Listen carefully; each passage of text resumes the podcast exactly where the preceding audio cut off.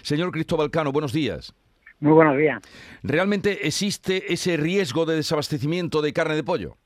Bueno, ese riesgo es una realidad en tanto en cuanto producir carne de pollo actualmente en nuestro país, en Andalucía, pues no sale a cuenta y cualquier oyente que en su trabajo, en su eh, dedicación, tenga que poner dinero, evidentemente eh, está abocado al cierre, a cesar la actividad y en consecuencia a que la oferta de pollo eh, pasadas las camadas que ahora mismo están criándose, pues se limite y ese posible desabastecimiento sea una realidad.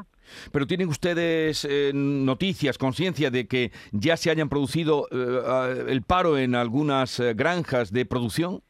Bueno, efectivamente muchos productores están solicitando créditos para mantener sus explotaciones.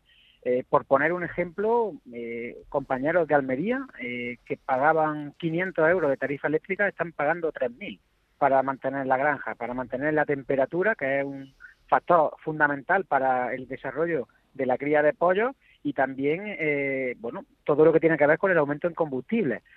A eso le sumamos que la industria, la integradora, que es quien paga el kilo de pollo, lo está pagando a 15 céntimos, aún más barato que hace unos meses cuando en el lineal, cuando en la distribución los consumidores están pagando un 35% más. Ese incremento de precio no solo no está repercutiendo en los granjeros, sino que están pagando menos que lo que pagaban hace unos meses con el incremento en los costes de producción que tenemos. Una situación insostenible y que aboca, como digo, al cierre y al posible desabastecimiento. Desde luego, em, las cuentas son muy simples con lo que usted nos ha dicho. Lo que le pagan al productor y lo que se está cobrando en los lineales eh, es, mm, desde luego, un contraste que todo el mundo entiende. Por último, denos, denos usted un, un dato de qué representa la producción avícola en Andalucía.